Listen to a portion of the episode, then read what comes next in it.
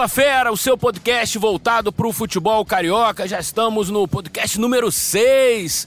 Fala Fera, uh, começando a fazer parte da sua vida, fazer parte do torcedor carioca, do dia a dia do Rio de Janeiro. E hoje eu estou recebendo dois convidados aqui que acompanham muito de perto dois grandes times do Rio de Janeiro. Vamos falar bastante do que foi essa primeira rodada do Campeonato Brasileiro para as equipes cariocas e vamos já projetar essa rodada de meio de semana, compromissos difíceis. Apenas o Flamengo venceu nessa primeira rodada. Botafogo e Fluminense até jogaram em alguns momentos momentos um bom futebol. O Vasco decepcionou completamente. Então eu estou aqui hoje com o Bruno Gilfrida e o Caê Mota. Vocês já devem ter lido muitas reportagens deles no Globoesporte.com e hoje vocês vão ouvi-los, vão saber o que eles estão pensando dos times cariocas nesse início de Campeonato Brasileiro. Bruno, vamos começar pelo Vasco. Você que está acompanhando o dia a dia do Vasco, acompanhou as mexidas todas no departamento de futebol esse ano. Saiu o Alberto Valentim, o técnico interino o Marco Valadares. Marcos Valadares, me fugiu o sobrenome dele. O Marcos Valadares assumiu interinamente esse comando, mas ontem já tomou uma sapatada que deu para balançar ali o comando, né? Fala, Eric, é um prazer estar aqui com, com você, com o Caê. Realmente o jogo de ontem foi bem fraco, né? O jogo de ontem, assim, o Vasco não conseguiu jogar. É, o primeiro gol foi logo no começo, então, assim, mudou completamente o que o, o Valadares tinha proposto. Ele entrou numa formação com três zagueiros tentou mudar durante o primeiro tempo sem mexer nas peças, colocou o Miranda como volante, mas como você disse, o Vasco realmente foi atropelado ontem. Na minha opinião, é, de todos os 10 jogos do Campeonato Brasileiro nessa primeira rodada, foi a melhor atuação de um time, não o melhor jogo, a gente teve o Santos e Grêmio, que talvez tenha sido o melhor jogo. O Flamengo e Cruzeiro também, em alguns momentos, principalmente no segundo tempo, tivemos um bom jogo. Mas a melhor atuação, na minha opinião, durante 90 minutos de um time sobre o outro, de imposição tática, de imposição técnica, de imposição física, foi essa vitória do Atlético Paranaense. Caio Mota também, ele acompanha o dia a dia do Flamengo. A gente vai ficar fazendo essa tabelinha entre Vasco e Flamengo. Vamos falar muito do Fluminense e do Botafogo também. Uh, no sábado tivemos a estreia do Flamengo, havia um temor, porque o Flamengo tinha tido uma atuação praticamente ridícula né, em Quito, é, muita desconfiança e pegaria o melhor time brasileiro, pelo menos em termos de números, né, nesse início de temporada. É, o Cruzeiro estava invicto e o Flamengo se saiu bem. É, o Abel preferiu manter o time, não, não poupou ninguém, acho que inclusive em razão da derrota no Equador. Como é que você viu essa, essa primeira vitória do Flamengo no Campeonato Brasileiro sobre um adversário direto na briga pelo título. Fala Eric, fala Fera, fala Bruno. Então, uma vitória pesada do Flamengo que precisava dessa vitória. Achei que foi importante o Abel manter a, convicção dele mesmo, com muitas críticas, inclusive minhas, é, pela questão do ataque ele muito mudado, com Bruno Henrique no meio, Gabigol na direita, Arrasqueta na esquerda, muitas mudanças e ele manteve a convicção dele e o time foi bem, uma vitória pesada contra um adversário, é, como tu falou, rival direto na briga pelo título. Eu até escrevi na sexta-feira que eu via muito o time como uma incógnita para essa competição e ele deu logo uma resposta rápida dizendo que ele mostrando que vai vir sim para brigar pelo título, é, é, mais do que vencer, ele convenceu muito pelo segundo tempo até. O Bruno Henrique que a gente que tanto critica também essas mudanças do Abel tem que é, aplaudir que foi um, um, grande achado do Abel colocar ele ali no, no centro de ataque. É um cara muito veloz, para como a gente fala, o, o facão. Então ele, ele, dá muita opção pro Arrascaeta, pro Diego quando joga, pro Ribeiro. E ele também na, na bola aérea é muito forte. Foi assim que, que ele fez o prim, primeiro gol. O terceiro gol, ele, ele, ele, dá a opção pro Gabigol entrar no facão. É, ele entra no, no diagonal, no né? facão. Né? E chega na frente do Fábio, enfim, uma atuação convincente de, de impacto, principalmente numa rodada onde o Cruzeiro perde para o Flamengo, o Grêmio perde em casa, enfim, desses quatro favoritos aí, aí que eu acho que são unânimes, eu acho que só Palmeiras Cruzeiro e Flamengo, Palmeiras e Flamengo que demonstraram a força que se esperava deles. O Caio Mota falou sobre essa questão do posicionamento do Gabigol jogando mais pelo lado. E eu lembro que o Bruno e o Gilfrida acompanhou muito tempo o Santos e acompanhou o início de carreira do Gabigol no Santos, no time profissional. Na verdade, o Gabigol ele surgiu muito mais como um jogador de lado de campo do que como um centroavante. Acho que no Campeonato Brasileiro do ano passado foi muito mais por uma necessidade do Cuca que o Gabigol passou a jogar de nove, entre aspas, uh, do que propriamente ser um estilo dele ou, ou, como ele jogou a vida inteira. Assim, eu vejo muito mais o Gabigol como um segundo atacante, mal comparando, ou bem comparando no caso, como um Bebeto é um cara que sabe fazer gols, que tem boa técnica, boa habilidade, mas que não é aquele cara para jogar de costas pro gol. Como é que você acompanhou o início da carreira do Gabigol? Eu tô falando alguma besteira? Não, não, foi isso mesmo. Até no Santos ele começou realmente pelo lado, porque o Leandro Damião era o titular na época que ele subiu pro profissional. Só que o Damião não correspondeu no Santos. Aí por uma necessidade também ele acabou virando esse centroavante já lá atrás no Santos antes de sair. E aí, quando ele volta para o futebol brasileiro por empréstimo, ele volta como nove do Santos, do, do Santos do Cuca. Mas realmente, ele começou jogando pelos lados, era uma, uma qualidade dele, até por ele ser rápido. É, chegar como surpresa ali pelos lados e até fechando bem como um segundo atacante, como você disse. Na seleção olímpica, ele jogou pelo lado. O ataque era Gabigol, Gabriel Jesus e Neymar. E depois, na adaptação do Rogério Micali, ele tira um, um volante, ele tira um meia, o Felipe Anderson, ele barra o, o Felipe Anderson, põe o Luan, fica praticamente o Brasil num 4-2-4, com o Wallace e o Renato Augusto, o Luan recuando um pouquinho, e o Gabigol jogando pela ponta direita. Ele não fez uma grande Olimpíada, é verdade. Mas ele jogou jogou ali pelo lado, assim, não é uma posição nova para ele. Mas no esquema do Flamengo, como vinha jogando, quando se fala em lado de campo, é um lado muito aberto, muito mais aberto do que ele atuou tanto no Santos quanto na seleção e, que, e, e com, com, com, muita obrigação defensiva que ele não consegue cumprir. Na própria Europa, tanto o De, De Boer na Inter, depois ele no Benfica, tinha muita crítica sobre isso, sobre a, até a, a, falta de capacidade física dele de fazer esse corredor, de voltar para marcar lateral, como a gente fala e tal. É, é um até virou na, na rede social a brincadeira de que Gabigol virou Gabi marca lateral, assim, é uma coisa que é, para tê-lo ali nessa função tem, tem que mudar um pouco mais todo o esquema do Flamengo do 4-3-3, que é o 4-2-3-1, para um 4-4-2, na minha opinião, que aí, que aí ele fica aberto, ele fica solto, mais do que aberto, ele fica solto, mas sem tanta obrigação de voltar para marcar, né? Esse Essa... 4-4-2, Bruno, desculpa, eu acho que pode inclusive favorecer o Everton Ribeiro e o, e o Arrascaeta, de estarem mais próximos um do outro. É, eu não vejo muita necessidade também, o Arrascaeta é outro jogador que se jogar pelo lado, ele não vai ter condição física de acompanhar toda hora o lateral, muito embora no primeiro tempo em Quito ele tenha roubado bolas e tal, não tenha feito uma partida tecnicamente do nível do que a gente espera dele, mas ele roubou bola, ele se dedicou, ele foi um cara dedicado, mas tecnicamente muito abaixo. Mas se você for usar o Gabigol para marcar lateral, a Rascaeta para marcar lateral, você vai matar a melhor virtude deles, que é aquela arrancada do meio para frente, né? É, eu acho até que eles têm condições físicas de, de fazer essa função. São Só jovens. que você perde o que eles têm de melhor. Eles não foram contratados pela marcação. Eles, eles conseguem fazer pela, pela parte física, mas eles perdem a explosão dele para que eles façam o que eles fazem de melhor, que é atacar, que é, que é criar, que é, que é chegar na frente. E uma opção para essa formação que até tenho muita curiosidade de ver, não sei vocês, seria essa formação no 4-4-2 com Pires e Coedjá.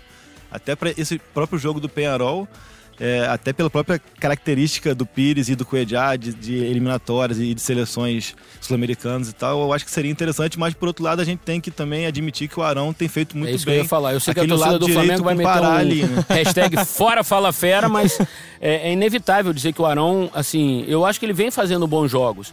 Em Quito, ninguém jogou bem, a exceção foram Cuejar e Rodrigo Caio, na minha opinião. O, o Arão não fez um bom jogo lá, como também não fez o Arrascaeta, o Gabigol, enfim. Ninguém, o René, o Pará lá Só foram muito mal também. É, o Coedjá e o Rodrigo Caio, pois é. E, e, mas jogo contra o Cruzeiro, o Arão, se não foi o melhor em campo, ele tá ali top 3. Bruno Henrique, Arão e o restante mas do time num penso... bom nível também, mas... O, o Arão tem uma qualidade, Caí, Bruno, que eu acho que assim que para o futebol é, de hoje em dia é muito importante. Assim, a, a, questão da infiltração dele é muito, ela é muito determinante em alguns momentos do jogo. É, a gente vê ele várias vezes dentro da área, é, incomodando, cabeceando, é, dando passe. E isso hoje em dia, para você.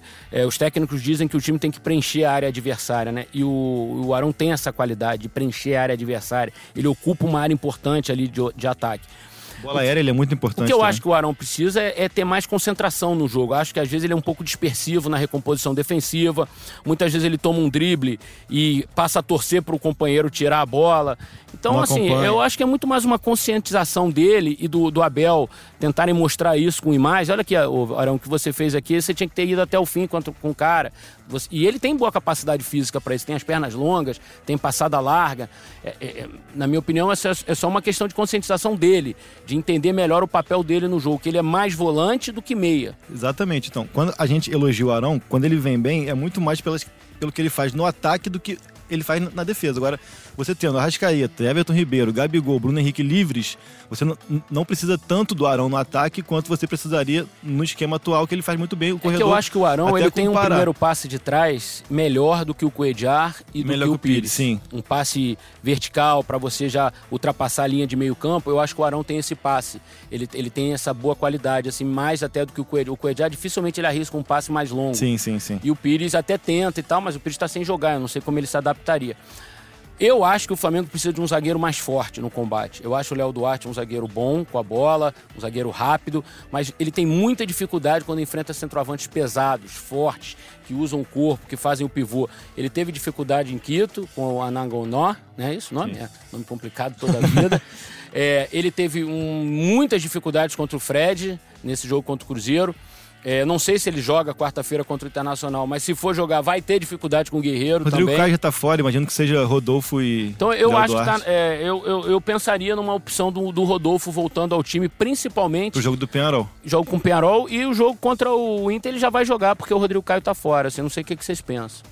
Não, eu também acho que é importante, até pela característica combativa dele pro jogo do Penharol, eu acho muito importante que tenha tal, repito, o Pires, que é uma opinião pessoal, mas acho que pela característica da partida, pelo que, pelo que se espera da partida em si, e o Rodolfo, que tem o atacante que é, que é muito importante, que, é, que é, também é muito forte, muito imponente, que é o Vietro. Viatri. Viatri. Fez o gol no Maracanã. fez o gol no Maracanã, enfim, eu acho que o Léo, não é que ele peca em alguns momentos, mas a, a, a falta um pouco dessa, dessa malícia, malícia. Que, que a bola pede. E, e talvez força física mesmo, assim. Talvez não seja característica dele. É, o Rodrigo, mesmo tendo assim o mesmo corpo, tipo físico, biotipo do Léo, mas ele, o Rodrigo se impõe mais, talvez pela experiência também. O Rodrigo é mais velho, é mais rodado. É, você acompanhou em São Paulo o começo jogou do mais Libertadores, jogou. É, exato. é que o Rodrigo tem você sempre acha que o Rodrigo ainda é muito novo, né? E aí, mas não, ele já jogou Libertadores, jogou muito tempo jogou no São Olimpíada. Paulo, jogou Olimpíada, então já é um cara mais rodado. ele jogou já. É? Exatamente, é um cara mais rodado já que com certeza na Libertadores faz diferença. E talvez os adversários, até sabendo disso, o centroavante adversário, Eles procuram o Léo. Procuram Léo, com procuram certeza. Léo. Agora, voltamos a falar do Vasco, Caí e Bruno, porque eu fiquei realmente muito preocupado. Ao mesmo tempo que eu fiquei muito bem impressionado é, com mais uma boa atuação do Atlético Paranaense esse ano. É, nosso companheiro Luciano Melo lembrou da atuação contra o Boca também, que foi uma atuação espetacular, talvez a melhor do Atlético esse ano, mas a de ontem foi de uma imposição assim total no jogo. E, e ao mesmo tempo, se a gente for olhar pelo viés do Vasco, nossa, foi assustador como o time não conseguiu desenvolver nada. Baixou é, a guarda muito cedo, né? Tomou um gol muito cedo, que também atrapalha. Mas já, mas já se entrega também, eu achei. Tipo, o Vasco não lutou, é... o Vasco não, não Eu achei assim, o Marrone tentando alguma coisa e, e só. O e o goleiro, goleiro é. Alexander, é... surpreendentemente, pela idade, pela pouca rodagem e mesmo tomando dele. quatro gols, você fala. Pra é, quem não viu o jogo, três, quatro, ainda fez três, fala... quatro defesas boas, né? É até estranho você falar, né? Ah, caramba, o goleiro também foi acho. bem, mas realmente o goleiro foi bem. Ele faz até uma no, defesa no, no chute do Jonathan, gol. que é aqui embaixo, embaixo sim, é. E no primeiro explosão. gol, no primeiro gol foi uma baita defesa no dele. No chute do Marco Ruben primeiro. No segundo também, a bola sobra ah. ali dentro da área. Agora, Bruno, eu queria explorar o teu lado repórter. É... O que você tem visto nos bastidores do Vasco, assim, é uma intenção mesmo continuar com o Marco Valadares? É... A derrota de ontem pode pesar na balança para o Vasco procurar alguém de mais nome no mercado? Uh, o que, que os jogadores estão sentindo de, desse momento do Vasco? É preciso ter um comandante, comandante em chefe, como se diz nos Estados Unidos, com mais peso? Olha, Eric, o que, é, o que eu ouvi desde quando o Alberto Valentim caiu é que o Vasco queria um nome de peso. Queria um nome de peso justamente para porque é um elenco com nomes de peso, né? Tem o Leandro Castan, tem o Fernando Miguel, tem o Erley, tem o Bruno César, tem o Maxi Lopes. Então, assim, é um elenco que vem mal, é um elenco com jogadores experientes, então a diretoria entende que precisa de um técnico experiente. E o Domar Vala... o vestiário é uma necessidade no Vasco também? Eu acho que, é, pelo que eu sinto, assim, não é um vestiário que é, que tem jogadores que se dão mal, jogadores que, que não se dão bem no dia a dia. É um vestiário que, pelo que eu escuto, é, tem nomes que é, se entendem ali, não tem uma crise entre os jogadores, mas a diretoria entende que é um vestiário que precisa de um técnico com mais peso. Ontem, por exemplo, eu acho que o Valadares errou ao deixar um, um desses nomes de peso fora, que foi o Bruno César ele deixa o Bruno César fora por quase todo o jogo e quando o Vasco toma o quarto gol, ele entra com o Bruno César Bruno César faz um gol, mas eu acho que isso diz muito pouco, assim.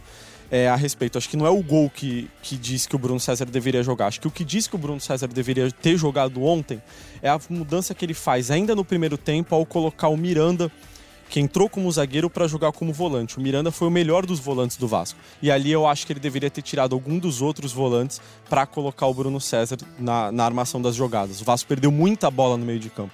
O Vasco não tinha meio de campo ontem. Para mim, um sintoma do momento perigoso que vive o Vasco é exatamente essa alternância e muito mais embaixo do que em cima. Quer dizer, o Vasco fez uma péssima partida contra o Flamengo no primeiro jogo da decisão do Campeonato Carioca. Aí depois no segundo, aí foi para Vila Belmiro, fez um jogo uh, razoável, um pouquinho melhor, e aí, mas perdeu pelo mesmo placar, 2 a 0 Aí foi enfrentar o Flamengo no segundo jogo da decisão do campeonato, teve coragem, teve valentia, uh, teve um pouco mais de, de controle sobre o que estava acontecendo na partida, mas era uma derrota meio que anunciada, acabou perdendo também de novo por 2 a 0 Aí vai enfrentar o Santos, que está é, o time da moda no futebol brasileiro por conta do São Paulo em São Januário, quando ninguém dava nada, o Vasco quase classifica, ou quase leva para os pênaltis, enfim. E aí, uma boa atuação, uma boa estratégia do Uma boa do estratégia Valadares. do Marcos Valadares. E aí, quando você acha que, pô, de repente tem um caminho aqui, aí toma quatro do Atlético Paranaense. Então, essa falta de perspectiva é muito perigoso. Não sei como é que você vê isso, Caia. Não, me chama a atenção como que são três times completamente diferentes, Flamengo, Santos e Atlético, e os três times dominaram muito o Vasco durante o jogo inteiro, tanto o, o jogo do Milton Santos, quanto o jogo da Vila, quanto o jogo da Arena da Baixada. Assim, é, são times com características bem diferentes e que o Vasco não soube, não soube lidar e foi amplamente dominado o tempo inteiro, sem, sem sequer reagir, sem, sem sequer esboçar pro torcedor. Não, não. É, a, a, a, a, gente pode buscar esse empate, ou pode buscar um gol, ou pode fazer um jogo duro. Não, foi, foram jogos muito abaixo da crítica, eu entendo assim. Exatamente. E, e ontem era impressionante é, vendo o jogo, o Marrone solitário no ataque, assim, até justamente pela falta de um meia. É, o Marrone pegava a bola, é, olhava para o Maxi Lopes, o Maxi Lopes muitas vezes atrás do zagueiro, muitas vezes escondido na marcação. O Maxi Lopes teve uma queda brusca, brusca do ano passado. Do ano passado Esse era um tema que eu ia abordar com você agora, Bruno. No dia a dia lá, o Maxi Lopes, como é que é, o staff do Vasco vê essa situação do Maxi Lopes, os companheiros, embora ele me pareça ser uma pessoa querida pelo grupo, mas visivelmente ele está atrapalhando o time, assim, ele não tem condições de jogar. Ele joga é, em outra voltagem, né? Exatamente. Né? Hoje o Vasco colocou na cabeça que não tem como renovar com o Maxi Lopes. É, a diretoria. Por dinheiro ou por questão técnica que ele não por vale a pena nesse técnica, tudo, por conjunto tudo, da assim, obra. O, tec, o Vasco hoje percebeu que assim não vale a pena dar um aumento pro Maxi Lopes, ele não quer renovar pelo que ele recebe hoje. O Vasco entende que não vale a pena e talvez o fim do ano seja realmente o fim da passagem do Vasco. Linha de chegada o, o fim da passagem do Maxi pelo Vasco. É, o Vasco não não sente essa necessidade toda de renovar com o Maxi hoje pelo que ele vem apresentando. É, eu vou dar minha opinião. Campo. Eu acho assim, ou o Maxi melhora ou o Vasco não tem a menor necessidade mesmo de renovar com ele, porque claramente a coisa não acontece com ele o Maxi não mostrou Lopes. nada esse ano ainda. Nada, e a gente viu que a crítica mudou, né? No começo do ano, se você criticava o Maxi Lopes, a torcida reclamava muito dessas críticas e via uma obrigação de renovar com o Maxi Lopes. Hoje já é diferente, a torcida não quer mais que o Vasco renove com o Maxi Lopes. O problema é a reposição, o Ribamar não aconteceu. Não. E o Thiago Reis ainda é muito jovem. E é... Oscila muito ainda. Precisa também. crescer ainda em muitos aspectos. Assim, ele até fez gols no Campeonato Carioca e tal, gols importantes e tal, mas claramente é um jogador ainda em formação. Não está pronto para ser um camisa 9 do Vasco, ainda mais nesse momento do e Vasco. Não é um cara que, que vai buscar o jogo, que vai criar o jogo. Claro. Ele, ele, ele precisa, precisa que, o, que o time funcione para ele funcionar. E o Vasco não está funcionando. Mas o Vasco agora vai enfrentar o Atlético Mineiro nesse meio de semana. É um jogo perigosíssimo pro Vasco. E depois o... Corinthians, depois Santos ainda. Quer dizer, a sequência do Vasco é muito dura, muito dura. É... São nove rodadas até a parada da Copa, da Copa América, né? O, é, o Vasco precisa se coçar. É, no outro podcast anterior, quando a gente bateu um papo com o Marcos Uchoa, é, eu, eu achei que assim a gente deu uma opinião e o Marcos Uchoa concordou comigo de que o Vasco precisa ser muito forte em São Januário para ter um campeonato minimamente razoável. E esse primeiro jogo contra o Atlético Mineiro agora vai mostrar que norte o Vasco vai ter nesse campeonato, porque o Vasco não pode perder ponto em casa, principalmente para esses adversários. É, analisando friamente, assim, eu acho que o, o elenco do Vasco hoje é, o que o Marcos Valadares tem à disposição, o que a diretoria contratou, é melhor do que o que terminou o Campeonato Brasileiro do ano passado. Acho que não dá pra gente também achar que ninguém presta nesse momento. É, eu acho que a garotada incorporou mais o eu elenco. Eu acho que o elenco é melhor, mas ainda assim precisa de reforço. Isso daí é fato. E como você falou, não pode perder ponto em São Januário. O Vasco precisa de um atacante mais forte, porque o Max não tá dando conta. É, é... E acho que mais um jogador de meio campo, assim, com, com que chame, que chegue e fale só, eu sou o titular do time, é, a bola vai ter que passar por mim. É, entendeu? conversando com algumas pessoas ontem depois do jogo contra o Atlético Paranaense, elas me falaram para fazer uma reflexão e ver todos os jogos que o Vasco fez contra times que têm volantes que sabem jogar, como o Atlético Paranaense ontem.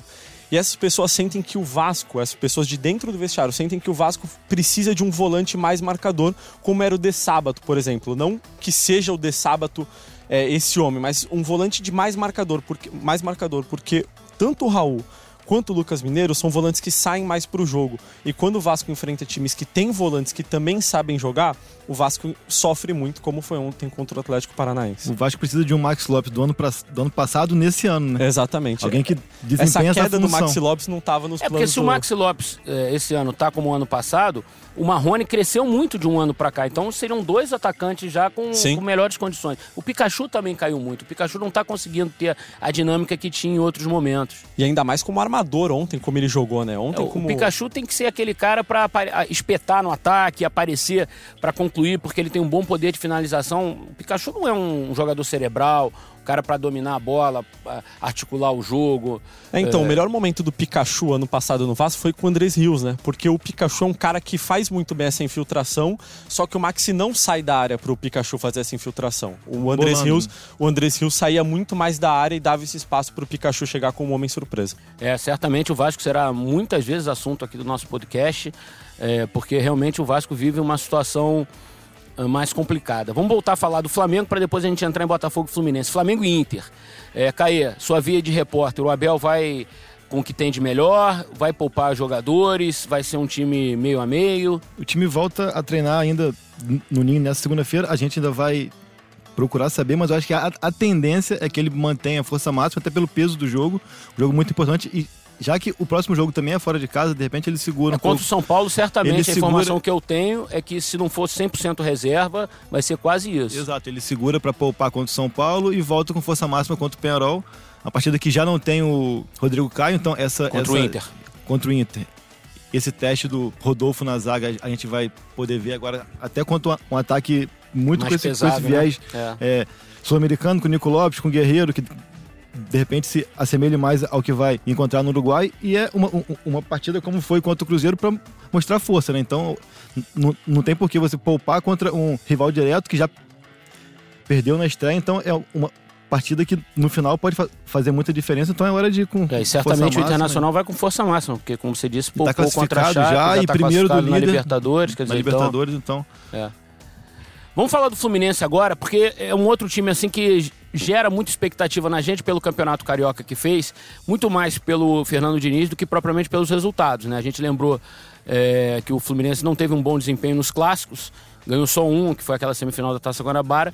De qualquer maneira, a maneira leve com que o Fluminense joga, as propostas que o Fernando Diniz tenta colocar para o Fluminense, é, a gente não, não, não vem vendo. O jogo contra o Santa Cruz lá no Arruda foi perigosíssimo o Fluminense. O Fluminense hoje poderia estar amargando uma eliminação na Copa do Brasil.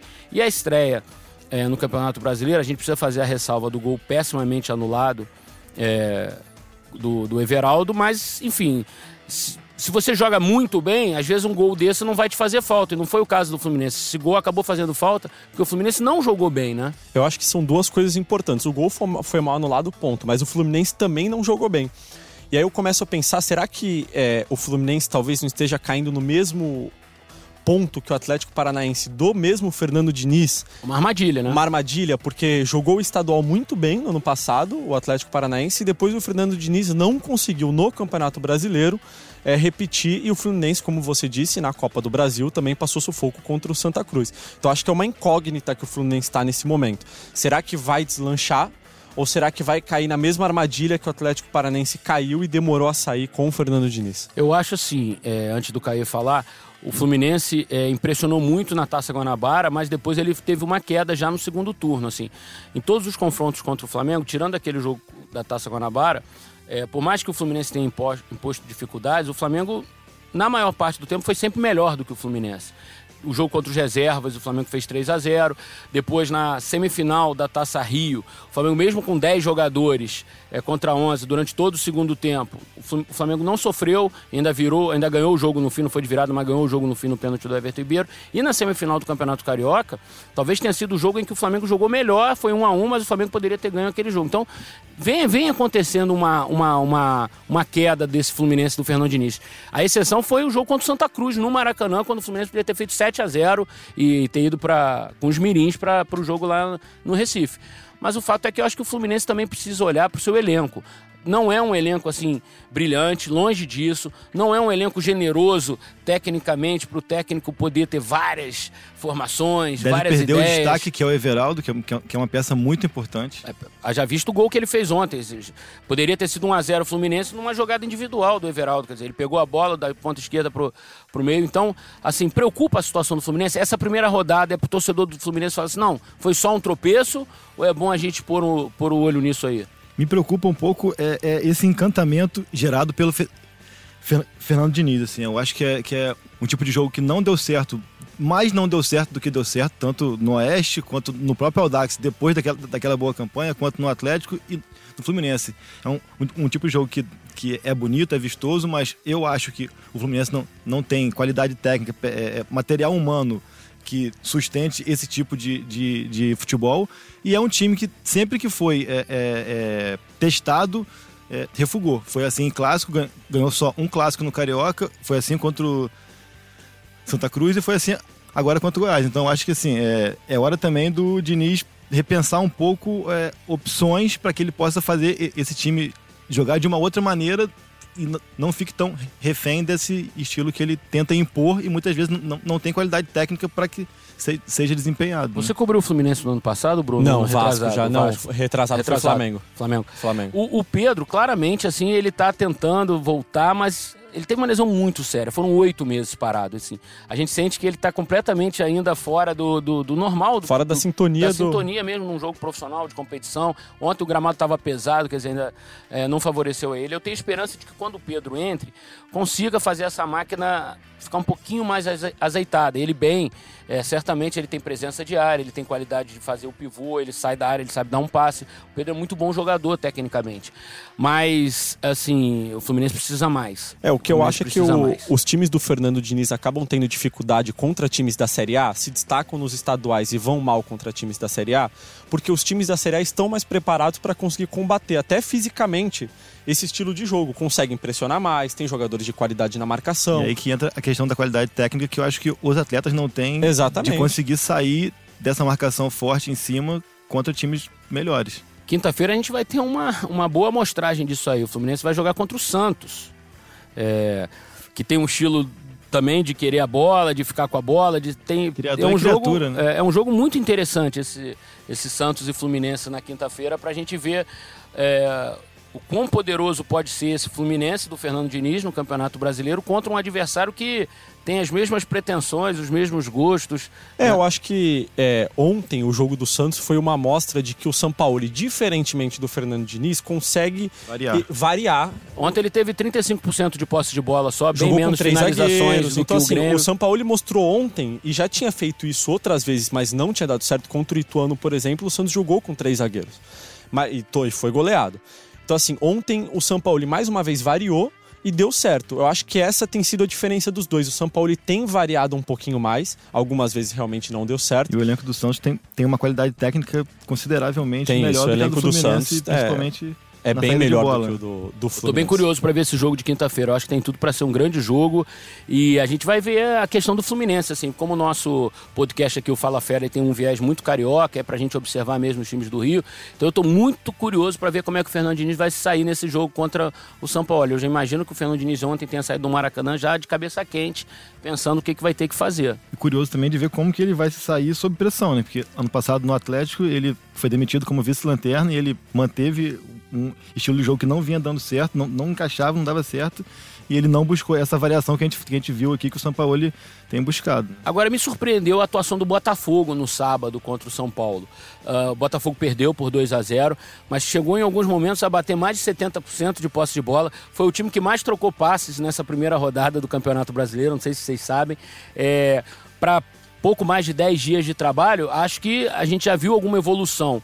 Agora, a gente vai esbarrar na mesma questão que o Caê levantou para o Fluminense, a qualidade técnica do elenco. E lá, o, o, Botafogo ainda jogou sem o Diego Souza, que é um jogador fisicamente ele impõe respeito, tecnicamente ele é um jogador é, mais bem preparado desse elenco do Botafogo, é o melhor jogador do Botafogo, enfim.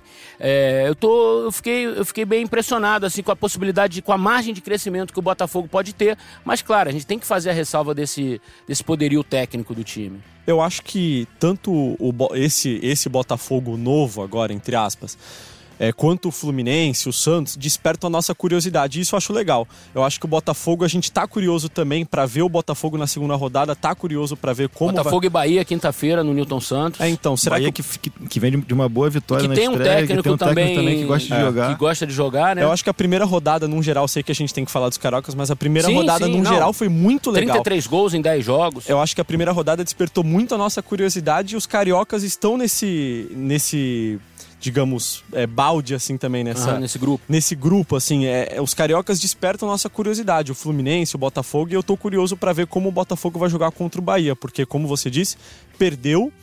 Mas jogou com 70% de posse de bola em determinado momento do jogo, é, conseguiu controlar o jogo algumas vezes. Claro, faltou chegar mais ao ataque, faltou criar chances de perigo, mas isso também passa pela falta do Diego Souza, que não pôde jogar porque ele pertence ao São Paulo. Eu acho que o Botafogo tem que fazer um esforço, a diretoria, de tentar bancar o Barroca nesse caso, é, já que apostou nele, e tentar também trazer uns dois, três jogadores que possam qualificar um pouquinho mais o elenco. assim. Vai fazer falta ter dois, três caras assim do nível do Diego Souza, um pouquinho mais abaixo, assim, em termos de mercado, porque assim vai precisar. O campeonato é muito longo, é muito duro. É, se o Barroca conseguir chegar, passar por essa primeira barreira dos nove, das nove rodadas até a Copa América, eu tenho certeza que depois da Copa do Mundo o Botafogo vai vir melhor mais bem treinado, mais bem capacitado taticamente, mas precisa tem momentos do jogo que a tática não vai ajudar, que a parte física não vai ajudar, que vai que vai definir o jogo é o Everaldo ontem, poderia ter o Fluminense poderia ter ganho ontem é a individualidade. Então, o Botafogo precisa precisa qualificar um pouquinho mais o elenco. Mas tudo isso eu acho que passa muito pela expectativa. O que esperar do Botafogo nesse campeonato? O Botafogo entra para quê? Para brigar para não cair, para tentar buscar alguma coisa de, de primeira página, porque eu, eu, acho que essa diferença de avaliação entre Botafogo e Fluminense vem muito disso também. O Fluminense se espera muito e mostra pouco. O Botafogo se esperava pouco e mostrou muito. Até porque o que o Botafogo mostrou nesse ano é para não se esperar nada mesmo, né? Foi uma campanha muito fraca no Campeonato Carioca, eliminação precoce na Copa do Brasil, enfim. Não eu era acho, muito de se esperar. Eu acho que ter essa percepção do que, que cada time briga no campeonato é muito importante até para que se, se tenha essa paciência, como você falou com Barroca, por exemplo, tudo isso. Valeu, Caê. Valeu, Bruno. Espero que vocês tenham gostado da participação aqui no Fala Fera. É, voltarão outras vezes, porque repórter bem informado sempre tem espaço aqui no Fala Fera. E você que está acompanhando a gente, é, Fique sempre com o Fala Fera. Vai dar aquela corridinha na praia, vai dar aquela caminhada na esteira, tá no carro, tá no táxi. Baixa o Fala Fera, tá fácil. Vai no site globesport.com. Há outros caminhos também. Fala Fera, o seu podcast voltado para o futebol carioca. Aqui você fica bem informado. Um abraço.